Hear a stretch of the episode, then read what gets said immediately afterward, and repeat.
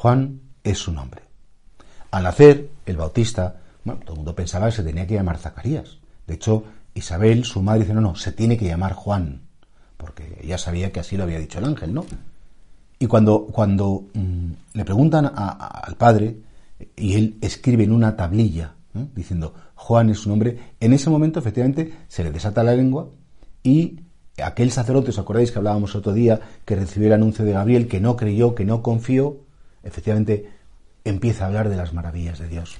Y es que, al final, lo mejor, no digo que sea rendirse ante las cosas de la vida, es descubrir en las cosas de la vida que yo no he podido elegir, descubrir también la grandeza de Dios. Decía Jacques Philippe en este libro suyo tan maravilloso, La libertad interior, que la grandeza del hombre, que la mayor libertad no es tanto elegir lo que me va a pasar, que a veces hay mucha libertad también aceptando, sin revelarme, lo que me ha pasado y que yo no he elegido. Y que hay tanta libertad en escoger un camino u otro como en el camino que estoy, seguir escogiendo con libertad, ser fiel a ese camino, llegar hasta el final, no rendirme a pesar de todas las dificultades. Hay tanta belleza en aceptar como en elegir.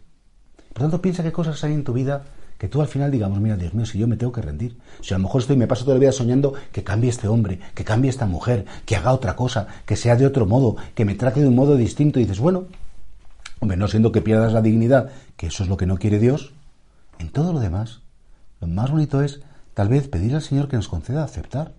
Como este hombre Zacarías tuvo que aceptar quedarse mudo, porque efectivamente le faltó la confianza y no lo vio como un castigo, sino que lo vio como una posibilidad maravillosa de crecer interiormente. O tú hubieras dicho, no, le castigó el ángel por no confiar. Y dices, no, le dio ese regalo a pesar de su desconfianza para que profundizara, para que meditara, para que creciera en su interior. Y por eso no veas las cosas como un castigo.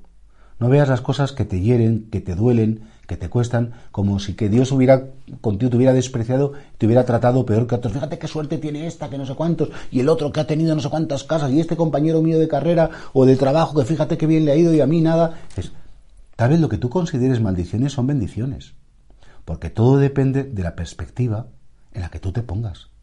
Todo depende de esa mirada de fe, de esa intuición, y de esa intención de amor que tú pones en lo que te pasa.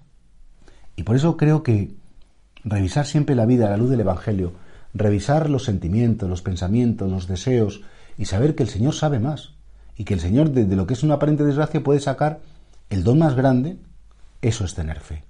Ese saber aceptar con libertad las cosas que Dios dispone, que, son los que no son las que más queremos, pero que están ahí para hacernos verdaderamente nosotros.